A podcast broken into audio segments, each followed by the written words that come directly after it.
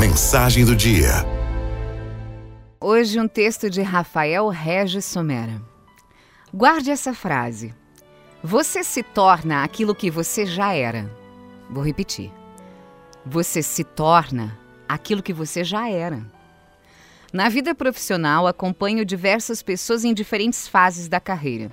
Aquele que ainda não conseguiu trabalho, aquele que é estagiário, aquele que já foi contratado, aquele que virou supervisor, o outro que já é gerente ou então diretor, e mesmo os donos de vários tipos de empresa. E eu posso lhes afirmar: você se torna aquilo que você já era. Quantas vezes eu ouvi frases como: o dia que eu conseguir tal posição, vou andar de tal jeito. E não. Não, você não vai conseguir tal posição até que você comece a andar de tal jeito. Se eu conseguir aquela vaga, eu vou estudar muito. Não. Você não vai conseguir aquela vaga até que você estude muito. Se eu fosse diretor aqui, eu daria um monte de ideias de como melhorar as coisas. Deixa eu te dizer, você não vai ser diretor aqui até que comece a dar ideias de como melhorar as coisas.